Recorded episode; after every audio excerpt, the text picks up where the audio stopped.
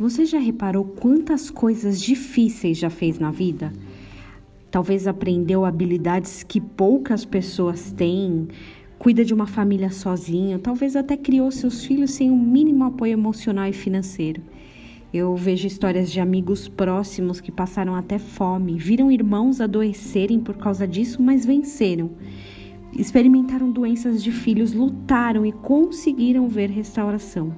Ou talvez, no mínimo, acordar de madrugada e buscar o pão de cada dia, voltar tarde e ainda ser um bom companheiro para quem te espera. Tantos feitos, eu tenho certeza de que todos e cada um de nós já passamos por situações difíceis e já vencemos muitas, independente do grau de dificuldade. Somos muito bons em fazer coisas difíceis mas você já percebeu como temos dificuldade para fazer o que é fácil? Por que, que será que isso acontece? Qual será o motivo? A história de Naamã, que já falamos de alguns aspectos por aqui, está lá em 2 Reis 5. Ele era um homem poderoso, mas sofria de lepra.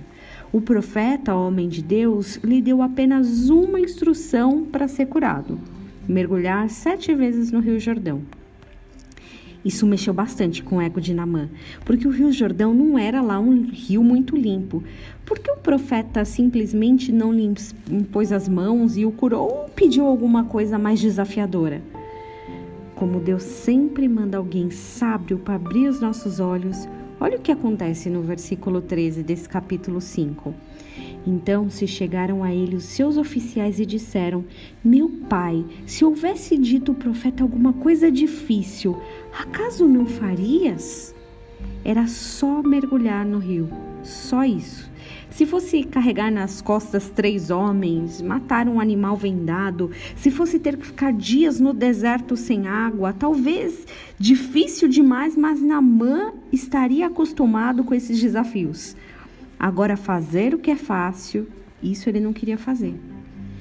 Pensando em tudo que falamos aqui no começo, todas as dificuldades que já vencemos, como é que estão as coisas fáceis? Não pense que você é o único que tem coisas fáceis aí pendentes, não, eu também tenho, todos nós temos. Mas que Jesus hoje nos dê graça para enxergá-las e para fazê-las.